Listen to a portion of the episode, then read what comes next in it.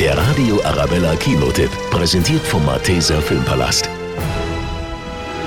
Wenn Hollywood-Stars wie Jeff Bridges, Dakota Johnson und Chris Hemsworth für einen Mystery-Thriller wie diesen zusammenkommen, kann das nur gut werden. Vorhang auf für Bad Times at the El Royale. Sie sollten nicht hier sein, Vater. Das ist kein Ort für einen Priester. An dem Slogan sollten wir noch arbeiten, Junge. Das El Royale, kein Ort für einen Priester. Das El Royale ist ein altes, heruntergekommenes Hotel direkt an der Grenze zwischen Nevada und Kalifornien. In den 60er Jahren checken hier sieben fremde Menschen ein, die unterschiedlicher nicht sein könnten und die alle ein düsteres Geheimnis haben. Bevor die Nacht vorbei ist, wird Blut fließen.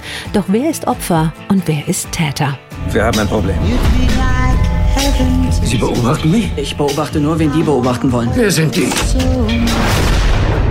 Das Management.